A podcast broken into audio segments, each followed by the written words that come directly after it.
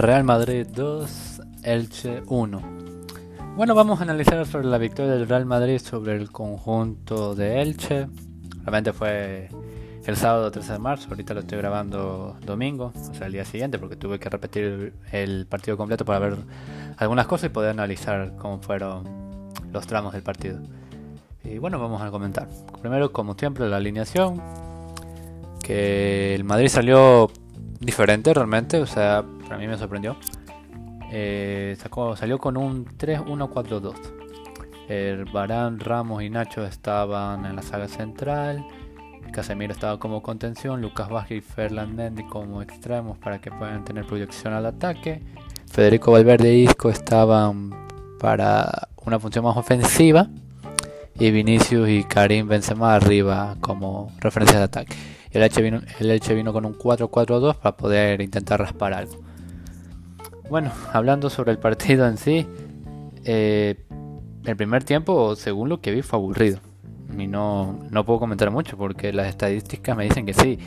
El Madrid tuvo 59% de posesión contra 41% del Elche, pero hubo un tiro a puerta en toda la primera mitad. O sea, el Madrid tiene algo increíble con las primeras mitades de los partidos porque no logra meter goles. O sea, creo que en los últimos eh, cinco partidos que ha habido de, entre Liga Champions eh, no ha podido marcar un gol, al menos en el primer tiempo. Pero bueno, eso creo que queda a la disposición de Zidane. ¿Qué les dice a los muchachos para poder? Porque me preocupa mucho que no marquen en el primer tiempo, porque luego en el segundo tiempo tienen que salir a matar y dejas huecos, cosas así.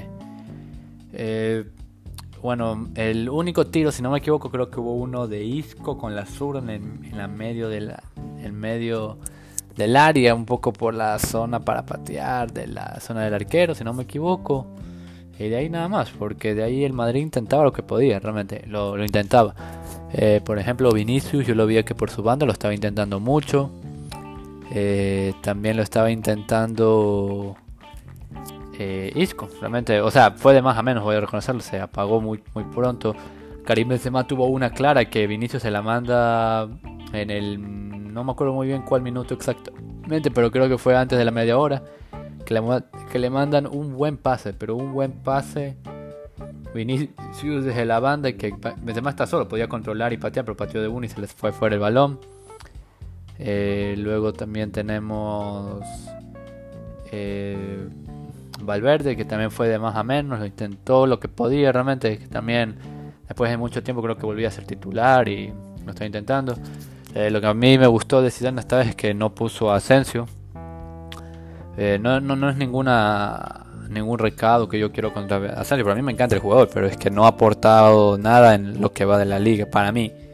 Pueden decirme que ha marcado un gol y una asistencia, por ejemplo, contra el Celta de Vigo, contra el Levante, si no me equivoco, pero de ahí una, un impacto significativo en el juego, no. Para mí Asensio debería volver a la función que lo hizo brillar con nosotros, que fue de ser suplente. Eh, yo sé que a los jugadores les gusta ser titulares, pero para mí Asensio cumple mejor el rol de ser suplente que ser titular. Puede ser titular en algún partido, eso sí, pero no, no, no recurrente. Recurrente se ve que no, no puede mantener el nivel.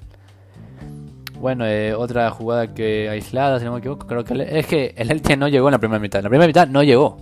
Según las estadísticas, no tuvo ningún tiro a puerta. Fue un tiro afuera que ni, ni me acuerdo cuál era. Supongo que habría sido uno de los centros que no, que no fueron direccionados bien, pero de ahí nada más.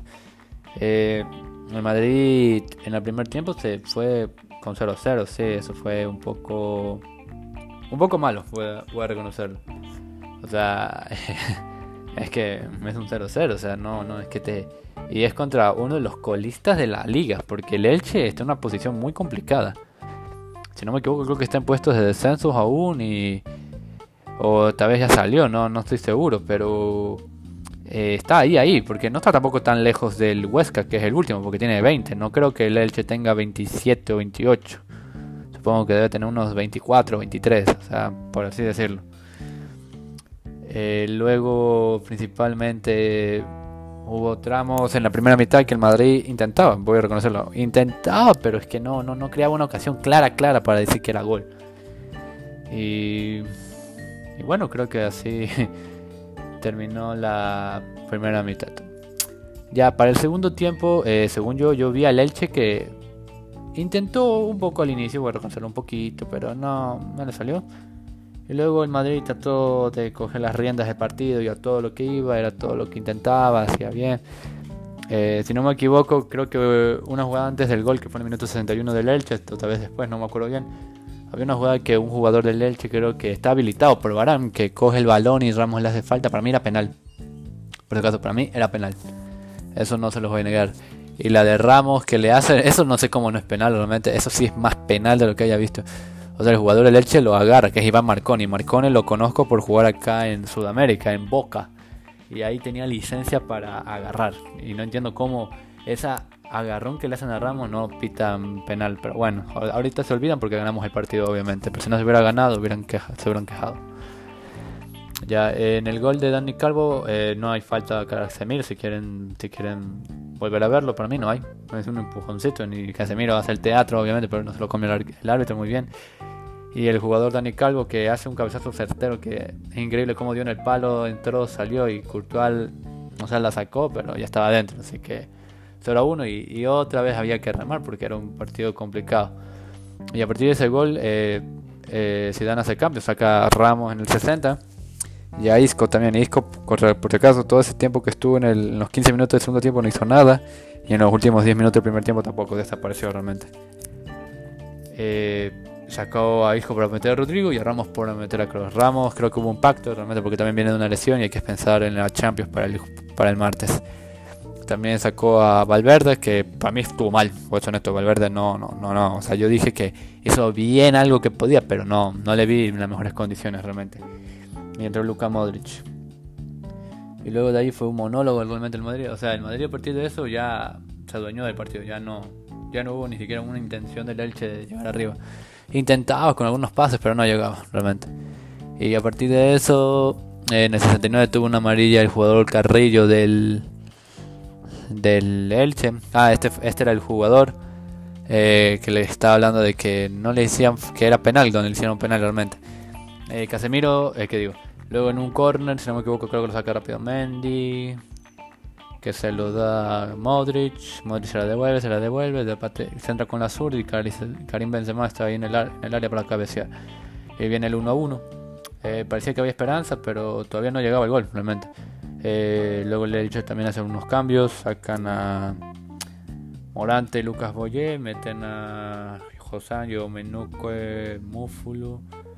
Y también eh, dan saca a Vinicius y mete a Hazard. Para mí Vinicius estuvo bien. Para mí estuvo bien, voy a reconocerlo.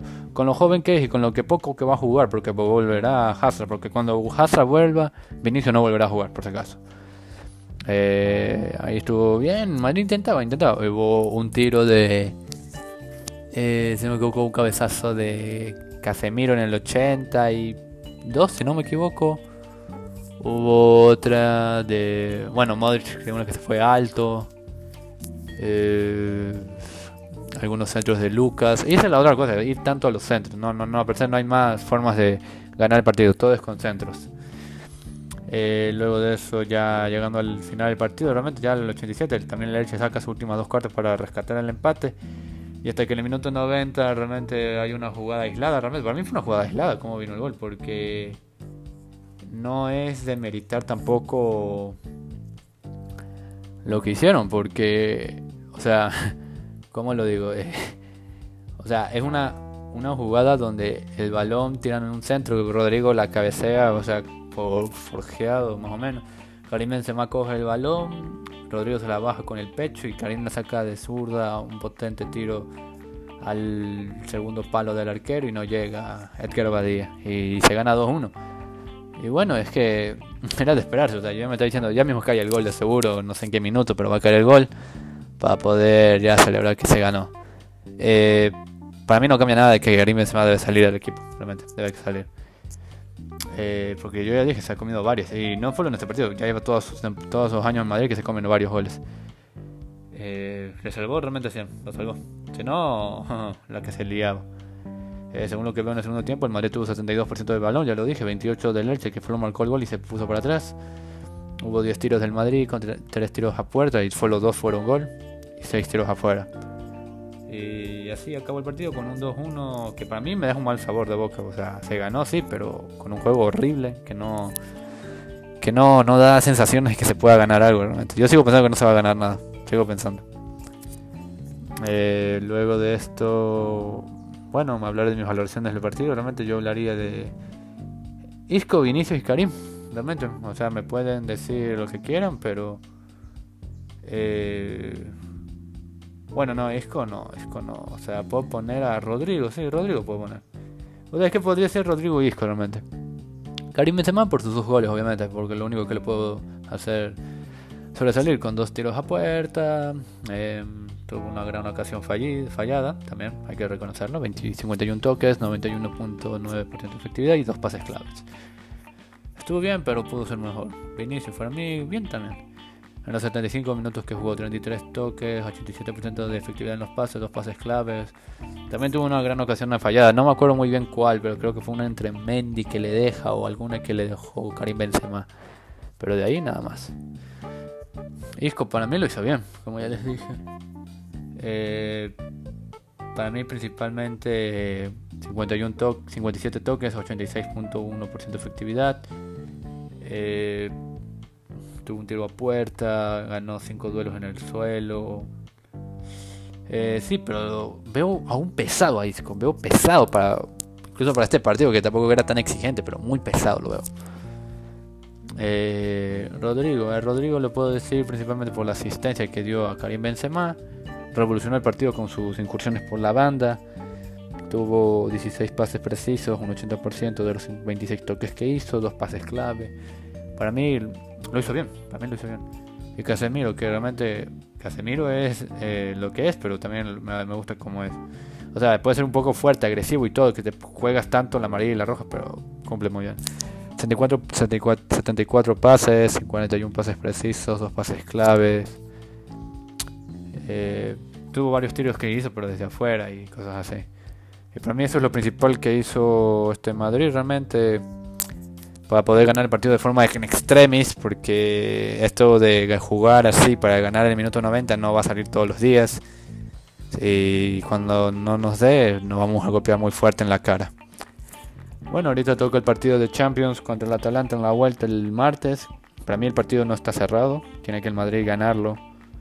Porque empatar me deja un mal sabor de boca también, porque el Atalanta viene de ganar, si no me equivoco, a la Especia 3-1 y si ellos ganan 1-3 aquí, pasan.